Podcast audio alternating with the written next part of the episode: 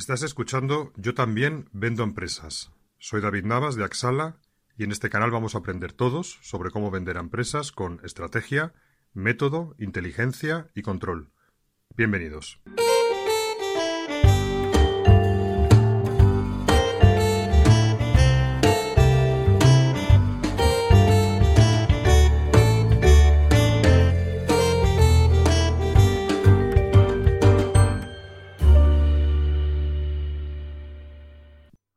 Hola a todos de nuevo, soy David Navas de Axala, estás escuchando Yo también vendo empresas, eh, contento de estar aquí contigo y hoy vengo a, bueno, pues vengo a compartir contigo algunas lecciones fundamentales, por lo menos para mí, que, bueno, que yo he aprendido y que quiero transmitirte para, para vender a empresas.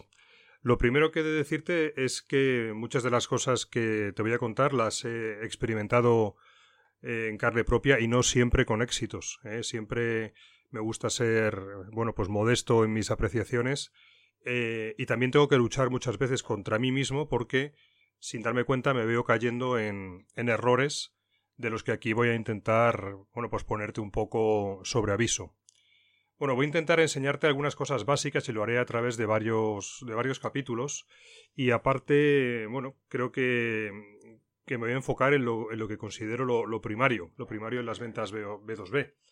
Bueno, como punto de partida, entiendo, y espero no equivocarme, que solo puedes estar en una de estas tres situaciones eh, en relación a tus ventas. O bien no vendes lo suficiente, y en este caso, pues obviamente tus costes están superando a tus ingresos y estás en pérdidas. En este caso, te animo a que sigas escuchando este podcast sin ningún tipo de dudas. La segunda situación en la que puedes estar es que, bueno, vendes lo suficiente, pero vas muy justo y consideras que, bueno, pues que tienes que aumentar tu beneficio empresarial, ¿bien? O bien puede ser que vayas bien, pero eres una persona cauta, fíjate la que nos está cayendo encima en estos días con el famoso coronavirus de los cojones, ¿vale? Y donde íbamos antes pues muy bien, de repente se nos plantea una situación de incertidumbre y una muy posible eh, disminución de las ventas por la situación coyuntural en la que estamos. Por lo tanto, aún aunque vendas lo suficiente, te animo a, a que estés vigilante y a que sigas escuchando este, este capítulo. Y bueno, la tercera situación en la que puedes estar es que vas sobrado. Bueno, en ese, en ese caso, oye, pues fenomenal y quizás pues todo esto te sobre y seas tú el que tengas que estar dándonos aquí algunos consejos en vez de yo a, a ti. Bueno, en cualquiera de los dos primeros casos, aunque obviamente más en el, en el primero, este, este audio, este, este podcast, eh, como ya te he anunciado al principio, pretende enseñarte algo, algo nuevo. De, de ser así, pues eh, lo que te intentaré aportar serán dos cosas. Por un lado, sorpresa, porque dirás, hombre, pues esto efectivamente no lo sabía. Y por otro lado, nuevo conocimiento. Así que no hay excusas hoy para, para no aprender algo que esperamos desde Axala que te sea de gran utilidad. Bueno, primera lección. Pues muy fácil, eh, aunque, aunque no por fácil a veces caemos en la cuenta. Bien, el marketing y la venta, B2B, no son temas sencillos, no son temas que te vayan a salir a la primera, no son temas que no impliquen que tengas que invertir eh, pues bastante esfuerzo. Hay mucho trabajo. No, no esperes empezar desde cero en el tema de las ventas, dedicarle unas horitas y ala, llegar y besar el santo. Tienes que estar pues concienciado y dispuesto a que tienes que trabajar duro. Y no solamente eso, vas a tener que estudiar, que aprender, que probar y que validar. Y en ese validar vas a tener que descartar y tirar a la basura diferentes técnicas o cosas que no te van a funcionar, ya te lo digo.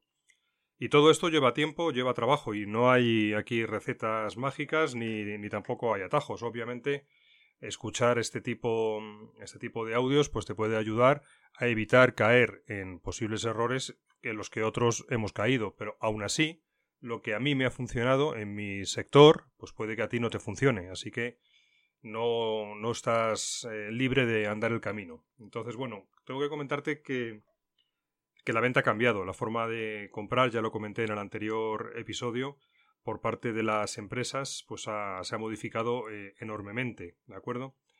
Y esto, pues bueno, tenemos que estar eh, al loro y tenemos que, adaptarnos a las nuevas situaciones.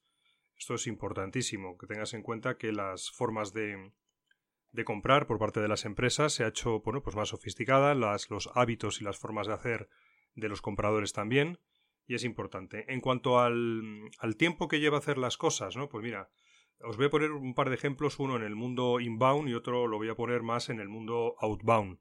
Para los que desconocen estas palabrejas de inbound y outbound, pues ya os comento, y siguiendo la sugerencia de uno de, de nuestros suscriptores, inbound se refiere a cuando nosotros vamos a tener la suerte de que la relación o la dirección de la relación del mercado es hacia nosotros, es decir, son los clientes, los potenciales clientes, mejor dicho, los que de alguna forma, entre comillas, llaman a nuestra puerta, llegan a nosotros con su interés.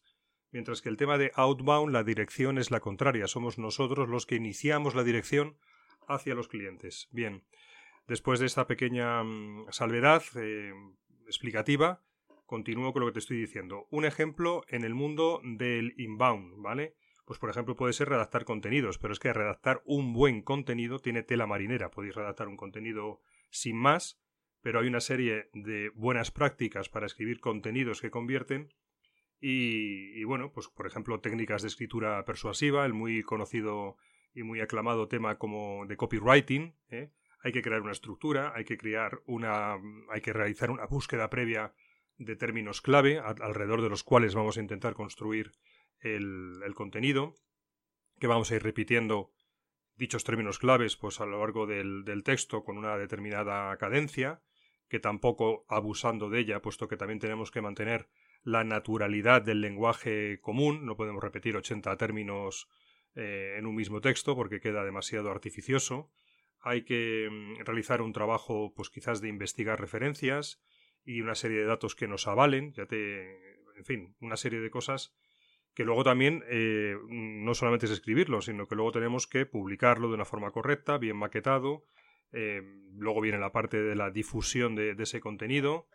En fin, y aquí te estoy contando de, un, de una ínfima parte que sería realizar un solo contenido. Imagínate que esto tiene que estar más eh, dentro de una estructura de, o una estrategia de, de, contenidos de inbound marketing. Y bueno, no es, no es sencillo, ¿vale? Este es el ejemplo que te pongo, que no es ponerte a escribir y punto, sino que todo esto lleva una serie de técnicas que hay que aprender y que hay que poner en, en práctica. Bien, otro ejemplo en el, en el caso ya no del inbound, sino del outbound, ¿vale? De donde vamos nosotros a ir hacia el mercado. Pues bueno, aquí hay que conseguir pues, eh, contactar con gente, reunirnos con ellos, mm, establecer contacto y conversaciones. Y esto, bueno, pues no es coger el teléfono, levantarlo y empezar a llamar o mandar cuatro correos electrónicos. Aquí hay que definir primero y hay que pensar un cómo, hay que definir un guion, un guion de, de prospección, hay que pensar en las posibles objeciones que nos vamos a encontrar y intentar, eh, bueno, pues tener preparadas respuestas a las mismas. Los correos que vamos a mandar también conviene eh, ir ensayando diferentes tipos de correo y por lo tanto tenerlos previamente preparados. Hay que crear un listado eh, de contactos a los que vamos a llamar, porque si no vamos a ir muy lentos. Luego ponte a llamar, ponte a mandar correos, ponte a contactar vía LinkedIn y después mira el reloj. Descubrirás que ha pasado la mañana cuatro, tres, cinco horas y de momento no has conseguido avanzar lo que tú inicialmente tenías en mente. Ninguna reunión, ningún contacto interesante. No desesperes, no pasa nada. Esto es una cuestión de orden, de constancia y de perseverancia. A los 22 días laborables, dedicándole una media de cuatro o cinco horas diarias a estas tareas de prospección, pues habrás logrado pues entre 10 y 20 reuniones, depende de tu producto, depende de tu servicio, de tu mercado y obviamente de tus capacidades, aptitudes y eh, actitudes. También ya hablaremos un día de esta distinción entre aptitud con P y actitud con C. ¿De acuerdo? Bueno, más ejemplos. ¿En qué ámbito lo quieres? ¿En el ámbito del social selling? ¿En la parte de asistir a las reuniones? ¿En las tareas súper necesarias de seguimiento de las oportunidades? Porque amigos, si no sigues las oportunidades, eh, desapareces de la mente de tus potenciales clientes. Eh, me gusta decir que la venta es el arte de estar presente, ¿de acuerdo? Entonces hay que hacer buen seguimiento y esto de nuevo lleva tiempo. ¿Quieres empezar a utilizar una herramienta? Bien, curva de aprendizaje, parametrízala, comete errores, en fin. como dicen los americanos, you name it, ¿vale? Conclusión, que aquí mucho ocurre, que hay mucho trabajo, que esto no es un tema sencillo, así que, bueno, mi primera enseñanza del día, asume esto y ponte las pilas o directamente, bueno, pues dedícate a otra cosa. Bueno, voy a pasar a otro punto que, que creo que también es muy importante. Y aparte aquí es uno de estos eh, aspectos donde a veces, eh, pese a que yo lo sé, sigo pecando eh, en este vicio, ¿vale? La enseñanza que quiero transmitirte, la número dos, es ser realista y cauto. ¿Por qué? Porque las ventas y el marketing B2B requieren, como hemos hablado, de tiempo y por ende inversión.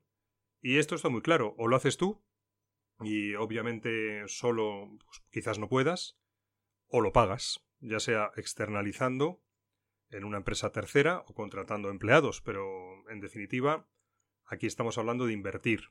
La venta es inversión y como toda inversión eh, no viene asegurada, siempre tiene unos porcentajes, unos ratios de riesgo y ese riesgo, querido amigo oyente, lo vas a tener que asumir tú. Por lo tanto, sé realista y mide tus capacidades reales en cada momento. No quiero que hagas caso a los gurús, ni siquiera quiero que me hagas caso a mí. No quiero que hagas caso a las voces que te dicen que, que hagas de todo, en todo momento, y que tienes que estar en todos sitios en este ámbito B2B.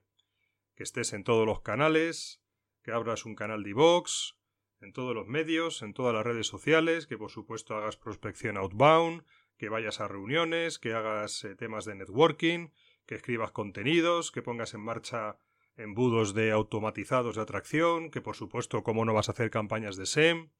Y eh, bueno, pues eh, está clarísimo, es que tienes que estar en todos sitios. Mm, bueno, pues no, no, ¿por qué? Porque esto te está llevando a un callejón sin, sin salida sí o sí. Y esto es una lógica aplastante. Tienes las manos que tienes y tienes las horas que tienes. Le puedes dedicar en vez de ocho horas de trabajo al día, le puedes dedicar diez. Da igual, al final son diez. Entonces, bueno, mm, la pregunta a hacerte es, ¿tengo capacidad de meterme en todo? O sea, realmente, esto, a mí me gusta mucho la filosofía. La filosofía, los, los estoicos em, siempre decían, pregúntate por la naturaleza de aquello en lo que te embarcas. ¿Qué querían decir? Bueno, eso de preguntarte por la naturaleza de lo que te embarcas es realmente proyectar hacia adelante y decir, oye, esta, eh, esto que quiero hacer realmente, eh, qué problemas me va a suponer, qué dificultades me puedo encontrar por el camino, estoy preparado para hacerlo, realmente tengo el tiempo, realmente voy a... ¿Vale? Esto es preguntarte por el por la naturaleza de las cosas y de las empresas, con quién me voy a embarcar, quién me va a ayudar, cuento con recursos, no cuento con recursos, con, con gente, con ayuda, con dinero, con sin dinero, ¿vale? Así que es importante preguntarte por la capacidad antes de planificar tu estrategia de ventas y tu estrategia de marketing B2B. Y bueno, mm, la siguiente pregunta es concretar, y la concreción viene con saber con qué inversión barra recursos cuento, con cuánto dinero y con cuántos recursos materiales al fin, y al cabo. Eh, recurso material pues puede ser cualquier cosa, que ya tengo un software, que ya tengo un blog creado que tiene cierto histórico, que ya tengo un par de personas que me van a poder ayudar y por supuesto que cuento con 2.000 euros, 1.000 euros, 800 o 50 al mes para gastarme en mi ejecución de, de marketing y de ventas, ¿vale? Y de ahí tendrás que hacerte otras preguntas. Por ejemplo, dados estos recursos de los que dispongo, bien, ¿a qué tipo de acciones de venta, de marketing les dedico, teniendo en cuenta que hay un gran abanico de cosas que puedo hacer? ¿Qué más cosas? ¿Cómo voy a medir el avance? ¿Cómo voy a saber si me estoy equivocando o no? Si estoy yendo por buen camino o no. Ya hablaremos en otro episodio, en breve, de lo que aportan las metodologías ágiles y las metodologías lean precisamente para eh, iterar, para crear una especie de hipótesis, poder andarla en un plazo de ejecución a lo mejor de uno a tres meses y poder hacer validaciones, pues precisamente para contestar a la pregunta de ¿voy bien? ¿Es el camino que estoy siguiendo el correcto? Más preguntitas, pues por cuánto tiempo voy a movilizar las acciones que estoy llevando a cabo. En fin, mm, que esto, mi consejo, como estás viendo, eh, es que seas cauto, que le des una pensada a las cosas y eso nos va a llevar ¿no? a la tercera lección del día. Pero bueno, la conclusión de esta es, de nuevo, te hago un resumen. Por favor, sé realista en cuanto a tus recursos y sé cauto en cuanto a cómo vas a ponerlos en marcha y a qué los vas a enfocar. Al final es sigue la máxima del refranero, ¿no? El, el que mucho abarca, querido amigo, poco aprieta. Bien, si te das cuenta, mm, estas preguntas que te he comentado en la, en la segunda lección, al final lo que nos están indicando es un pensar antes de hacer. Y esto enlaza con la tercera lección que la he titulado Define tu estrategia B2B. Antes de centrarte en las técnicas, antes de centrarte en acciones concretas, pues mi consejo, muy, muy importante, párate y realiza el sano ejercicio de la reflexión. Preciosa palabra que indica que algo se torsiona hacia atrás para mirarse a, para mirarse a, sí mismo. ¿eh? Y esto de la reflexión lo vamos a aplicar pues en definir qué es lo que vas a hacer y en cómo vas a hacerlo, en resumen, en definir una, estrategia que dé cobertura y que dé cordura a tus acciones de, de venta y de marketing. ¿Para qué? Pues para definir un sistema de ventas. Un sistema de ventas. Pero bueno, me quiero parar a explicarte qué es esto de ver las ventas como un sistema. Bien, pues un sistema no es más que un conjunto de elementos que van a estar conectados por un lado y por otro coordinados entre sí y que están dirigidos a alcanzar un objetivo concreto. Cada parte del sistema va a cumplir una función y además tienes que tener en cuenta que todo el sistema tiene una serie de características como que tiene que ser guiado, tiene que ser conducido, por así decirlo, tiene que ser monitorizado, para poder detectar pues, fallos o, espacios de mejora. Tiene que ser abierto para conectar con otros sistemas de la empresa. Pues en ventas tiene que tener enlace con, con marketing, ventas tiene que tener conexión con los departamentos de producción, etcétera, ¿de acuerdo? O sea que un sistema es como una especie de bueno, pues de resultante englobadora en la cual todo está coordinado y conectado. Bien, la estrategia es la que te va a permitir diseñar, poner en marcha y guiar ese sistema de ventas B2B. Pues para qué? Pues para que sea eficiente, para que no colapse y para que al final alcance su objetivo. Y el objetivo no es otro más que aumentar el beneficio empresarial. Lo cual, por cierto, no siempre implica vender más. Puedes vender lo mismo, pero vender más caro. Automáticamente estás aumentando tu, beneficio empresarial por ponerte un ejemplo, ¿no? Bien, como parte de la, de la estrategia, lo que vas a tener que hacer es definir procesos. Esos procesos son los que van a ir guiando tu acción en relación con las oportunidades, los leads de ventas que vayas teniendo. Hay dos tipos básicos de, de procesos que se, que se definen siempre como una especie de ciclo de venta, con diferentes etapas, y esas etapas entre sí van a estar conectadas de una manera normalmente secuencial. ¿Vale? Pues primero vamos a hacer la prospección, después de la prospección vamos a hacer la apertura, después vamos a hacer el seguimiento, porque como veis que están encadenados como si fuesen las etapas de una cadena de montaje de una manera secuencial. Bueno, los dos tipos, ya te he hablado de ellos, son los procesos inbound y los procesos outbound. La distinción ya te la he comentado antes y no vamos a repetirnos. Eh, ¿Tenemos que sí o sí dotarnos de los dos tipos de procesos, inbound y outbound? Bueno, pues no, no es necesario. ¿Es deseable? Pues sí, como todo en la vida. ¿eh? Pero eh, acuérdate de la, de la lección mm, relativa a la cautela. Piano, poco a poco, ¿vale? yo he estado durante años sin ningún tipo de proceso inbound y no me ha ido mal, con lo cual no quiere decir que tengas que poner todo, todo en marcha a la vez. Pero bueno, por resumirte, eh, después de la preparación, en inbound vendría la atracción de, esas, de esos leads para que conecten contigo, que sería la segunda etapa. Luego viene una tercera de cultivo o de cultivado, que en el mundillo, en la jerga, se conoce como el lead nurturing, ¿vale? Que es una especie de cuidar a esas conexiones, cuidar a esos leads, pues metiéndolos en una lista de suscriptores, Em, mandándoles una newsletter con contenido de valor para ellos, etcétera. Mientras que en la parte de outbound, eh, aparte de la etapa inicial de preparación del plan de acción, vendría una primera etapa de prospección en vez de atracción, luego vendría la apertura, es decir, el poder establecer ese contacto inicial, ya sea en forma de reunión, de conversación, etcétera, y luego vendría el seguimiento y el escalado de la oportunidad. Al final, si te das cuenta, es como lo mismo, solo que con diferentes técnicas y con nombres parecidos, pero que tienen que ver más o menos igual. Por otro lado, dentro del ciclo inbound y el ciclo outbound hay conexiones entre sí, es decir, tú puedes atraer a un lead vía inbound y luego, sin embargo, puedes realizar la apertura, digamos, porque le llamas por teléfono para decirle, oye, que he visto que te has descargado un recurso y me gustaría hablar contigo, con lo cual has pasado del inbound al outbound. Y luego ambas, ambas etapas, ambos ciclos, perdón, tanto el inbound como el outbound, se unen en un elemento común que yo llamo la eh, negociación y el cierre de la oportunidad. De ahí pasamos a la venta.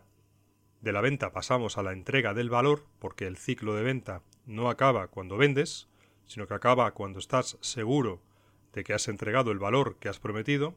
Y de ahí pasaríamos a la última etapa, que es la fidelización. ¿De acuerdo? No sé si mm, lo puedes seguir visualmente, lo que te acabo de, comentar, pero bueno, ahí te lo he descrito.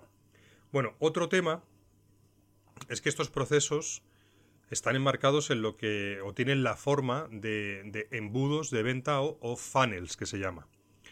Para hacer notar con esta palabra de forma de embudo, que, bueno, que las oportunidades que se abren, esas nuevas relaciones con potenciales clientes, obviamente son mucho más numerosas que las oportunidades que finalmente se convierten en, ventas. Por eso tiene esa forma de embudo. En el lado, en un lado entran muchas y por el otro lado entran, entran pocas.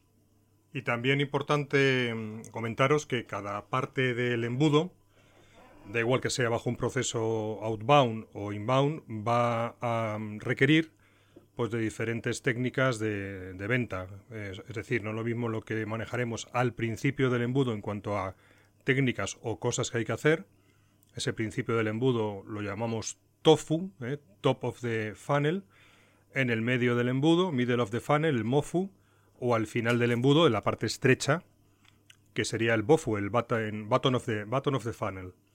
Bueno, no vamos a entrar aquí en más detalles pero que os quedéis también con estos conceptos. Si bien estos términos, no obstante, vienen más del, mundo del, inbound marketing, bueno, a nosotros eh, nos parece que son aplicables a ambos tipos de procesos, inbound eh, o outbound. ¿Por qué? Porque además nosotros defendemos un tipo de embudo integrado, ¿vale? Eso ya lo comentaré más despacio en algún otro, en algún otro capítulo.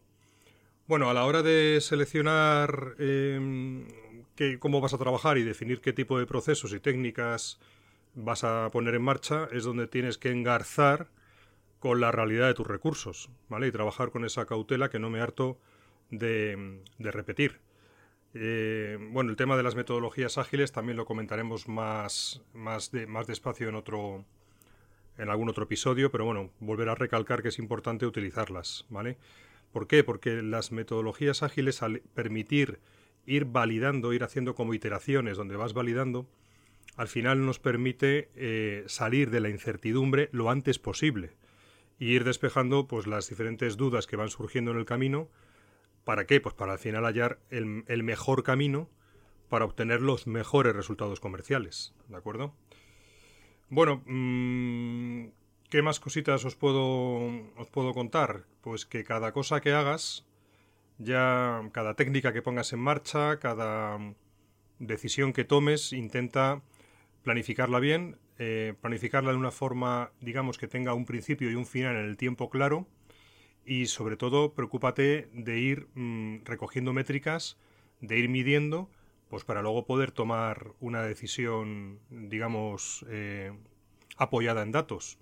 A modo de ejemplo, eh, comenté en el capítulo anterior que el año pasado, eh, a través de este canal del podcast, realicé 12 episodios, que a día de hoy no me han traído un retorno, fundamentalmente pues porque no he conseguido que tuviera la visibilidad adecuada. Pero ya estaba, estaba muy medido en el tiempo. A mí esos 12 episodios me han llevado, me han llevado aproximadamente unas 30-35 horas de trabajo desde la planificación, el quedar con la gente, el grabarlos, el editarlos, el promocionarlos, pues aproximadamente unas 30-35 horas de trabajo hacer los 12 episodios. Y bueno, de momento sé el esfuerzo que he involucrado, porque sé cuánto cuesta mi tiempo, y de momento sé los retornos que he obtenido.